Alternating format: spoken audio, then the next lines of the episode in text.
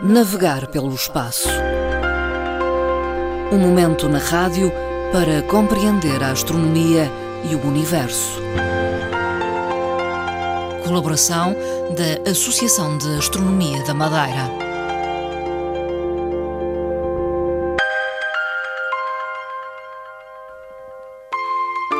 Neste tempo de verão, voltamos a falar de astronomia neste espaço com Fernando Góis, é presidente da Associação de Astronomia da Madeira. Boa tarde, Fernando Góis. Ora, muito boa tarde, Dona Marta e caros ouvintes. Vamos começar esta nossa conversa falando das últimas duas previsões de explosões estelares. Uh, previsões feitas por astrónomos. Sem dúvida. Os cientistas e os astrónomos, como é evidente, estão permanentemente a acompanhar estes eventos. E tem uma, uma questão muito uh, especial, é que são raros. Hum. Isto é, próximos de nós. Quando se fala raros, são próximos de nós. Ora bem, afastados provavelmente existirão muitas as vezes. Mas a, a, verdade estamos aqui a falar numa certa proximidade de nós, hum. com alguma visibilidade a partir da Terra. E é essa a questão principal. Hum. Bom, mas uh, o, o, problema centra-se nisto. Os astrónomos fizeram uma previsão aqui há uns anos atrás, e concretamente desde 1999. Desde 90, 1999 até 2016, os astrónomos previam que havia um sistema binário estelar que está na constelação de Cisne e que é designado pelo nome muito esquisito, que é, eu vou, eu vou aqui uh, citá-lo, KIC, portanto KIC, 9832227. É assim que é designado quando não é possível dar o um nome uh, direto à, ao sistema estelar. Esta é uma estrela binária. E uma estrela binária é um sistema composto por duas estrelas normalmente, normalmente são sempre duas estrelas com uma diferença já significativa. Enquanto uma é mais jovem, a outra é muito mais antiga ou mais velha, pronto, é o nome correto. E, e o que é que acontece? Este sistema binário interage. Ora, elas rodam à volta uma da outra e depois, quando se aproximam muito, começam a interagir. Mas esta interação, quando é muito repetitiva, eh, provoca alguma, alguma evolução, mas uma evolução uhum. de perigosidade, uhum. chamamos-lhe assim. Aproximam-se demasiado, talvez. Exatamente, é exatamente. Portanto, uma sendo mais antiga começa a perder material para a mais jovem e vice-versa. E depois isto desemboca num, num sistema que é este que normalmente, depois de retirar matéria da outra, a outra esvazia-se. Esvazia-se e depois vai provocar uma nova. Isto é, existe uma explosão uhum. e essa explosão vai fazer com que ela se desintegra. É, é esta coisa. Mas hum. no momento atual, o que é que acontece? Está a ser acompanhado a partir de 2016 que foram feitas novas medições e ao fazer essas medições acontece que os astrónomos concluíram que havia um lapso na primeira medição que fizeram. Hum. E então, prevendo que as duas estrelas estão tão próximas uma da outra que começam a, a roubar, chamamos entre aspas, o tal uhum, material uma da outra, e têm um, um período orbital muito curto. Uhum. Isto é, já, já no momento atual já tinham um período orbital de 12 horas. Isto é, rodavam à volta uma da outra com uma velocidade tão grande que já estavam num período de 12 horas. Mas depois ainda encurtou. E ao encurtar aí, fico os astrónomos entraram em pânico. Bom, hum. vamos ter então em pânico e ao mesmo tempo numa situação que tem uma visibilidade espetacular. Sim. O que é que iria acontecer? Não há perigosidade, digamos para o nosso planeta? Não. Não. Isso não. Porque está, este, este sistema binário está a cerca de 1800 anos-luz de nós. A questão que está aqui é ser visível para nós. Uhum. Mas também, sendo visível para nós, não tem assim muito significado. Mas seria interessante, Sim. era vermos aqui durante alguns minutos ou até umas horas, seria assim. E, portanto, tornou-se tão instável esse sistema que depois da correção dos dados, verificaram, concluíram que não é aquilo que estavam a pensar.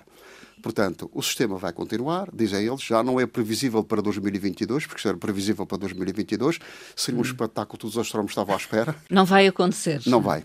Não vai, não vamos ver, não vai haver assim tão, tão o, o espetáculo pretendido.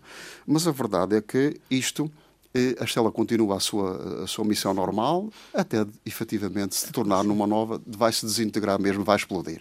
Esta é a questão. Não há previsão é para quando? É não há, não há no momento não atual. Há.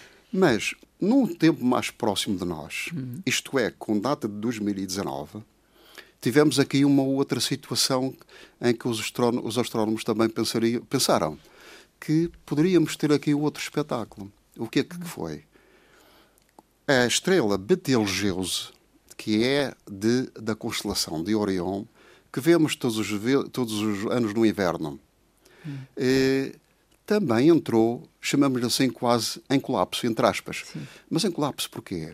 Ela tem uma certa magnitude, como nós sabemos, há uma medição de uma determinada magnitude ou um determinado brilho, e verificaram que ele foi diminuindo de brilho. Foi diminuindo de brilho. Ora, Betelgeuse é uma estrela que está no final da vida, tem 50 vezes uh, a massa solar do Sol, é 50 vezes maior do que o nosso Sol, é uma super gigante e, estando na fase final da vida, entraram logo assim, bom, entraram logo para eles, os astrónomos, bom, vamos então ter o tal espetáculo não tivemos aqui com vamos outra. ter com esta.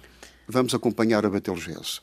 E, ao acompanhar a Betelgeuse, isto seria uma situação também de colapso uh, e de, com, com um espetáculo fantástico.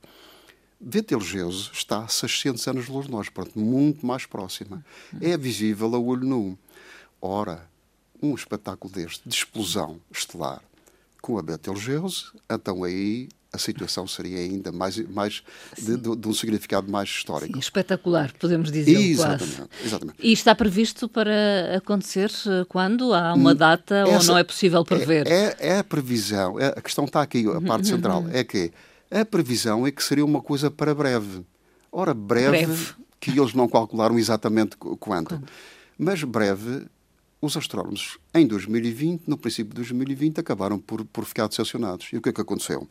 Aconteceu que em 2020 o brilho da estrela aumentou, regularizou e voltou ao normal. Conclusão final: o que é que aconteceu? As camadas externas da estrela, que é uma supergigante, têm também já uma certa instabilidade uh, estática, tem uma atividade estática. E então o que é que acontece? Que essas, essas camadas externas foram atiradas para a atmosfera, para as proximidades. Hum. Ora, aconteceu o quê? Que essas poeiras e matéria ofuscou o brilho, brilho. ou a magnitude da estrela. Resultado, não temos previsão, então, de nenhuma nem, nem outra. outra. Portanto, as últimas duas previsões de explosões estelares guraram-se, no fundo. Exatamente. Portanto, isto com uma certa proximidade. Estava previsto, Sim. portanto, para muito breve. Uh, Fernando Góis, vamos também falar de Perseidas. Em designação popular, as Perseidas não passam de eh, a chuva de meteoros, uhum. como acontece ao longo do ano. Eh, mas o que é que significa primeiro Perseidas? Uhum. As Perseidas, eh, o, nome tem origem na constelação de Perseu. Ora, significa o quê, concretamente?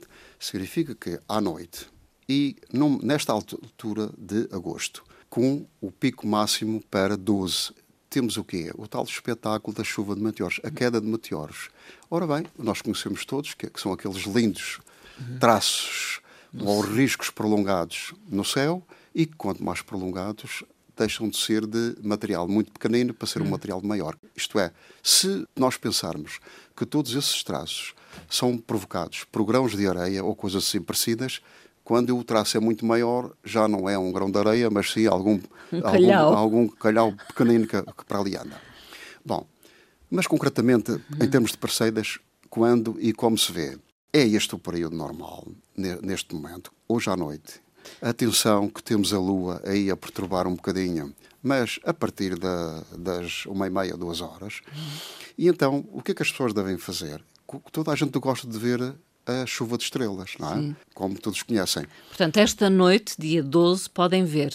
Exatamente. porque, porque isto é durante um período que é finais de julho e 23 de agosto. Uhum. Uh, mas com o pico máximo agora. O que tem é que o pico máximo vai acontecer durante o dia, ah, não é à noite. Grande desilusão, então. É, é dia 12, entre as 14 e as 17. Portanto, no, nos países onde tivermos essa hora coincidirem com a noite, vão ser beneficiados e vão ver o espetáculo. Nós vamos aqui nos limitar a ver aqueles que eventualmente a nossa uhum. visão captar. O que é que as pessoas devem fazer? Sim. Muito bem, isto é muito simples. Devem fazer uma coisa, é dirigir-se para os lugares mais altos da Madeira, tal e qual como, como com o cometa, no Neowise. Dirigir-se para os lugares mais altos e tentem passar um serão divertido, eh, contar as, a chuva de estrelas. devem acompanhar-se de quê? De binóculos. Binóculos. É devem, suficiente? Devem levar, exatamente. Não temos equipamentos especiais. Os binóculos apenas para ajudar algum caso mais longe hum, que queiram ver. Mas são os nossos olhos, principalmente, hum. que devem utilizar. Mais os binóculos para ajudar alguma coisa. E devem levar uma cadeira para se sentarem. devem levar um lanche ou, um, ou umas bebidas quentes, para chá, confortar. café, cacau. Exatamente.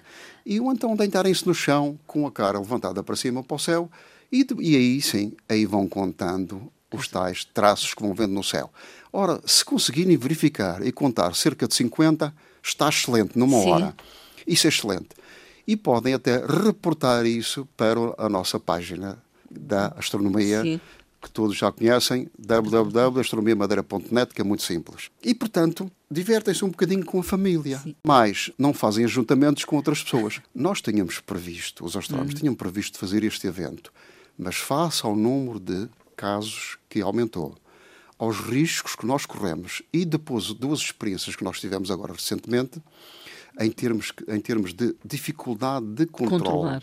Em que uns estão com máscara e passados 10 minutos já, já não, estão, não estão nem com máscara nem com luvas não é possível trabalharmos dessa forma. Lamentamos muito, mas não é possível. Então, mas cada um pode procurar um sítio para de forma livre, fazer esta observação. Divertem-se normalmente e se o tempo estiver bom, será excelente uhum. e vão visionar então um espetáculo fantástico. Fernando Góes, na nossa última conversa uh, deixamos um desafio àqueles que uh, nos escutaram, que era uma pergunta no fundo. Na altura perguntávamos qual o Mars Rover que seria lançado brevemente. Naturalmente que eh, já foi lançado. Já foi lançado. E neste momento podemos revelar uh, qual é esse Mars Rover. É mais uma missão a Marte. Uh, foi lançado no dia 30 de julho uh, à noite e, portanto, é o Mars Perseverance. O, o, tal que é acompanhado de um drone. Portanto, hum. que, que as suas análises, a, recolha de, de, de, de, material pode ser e voltará de certeza para a Terra novamente. Ning, ninguém acertou neste pormenor. Tivemos hum. duas respostas e ninguém acertou neste pormenor.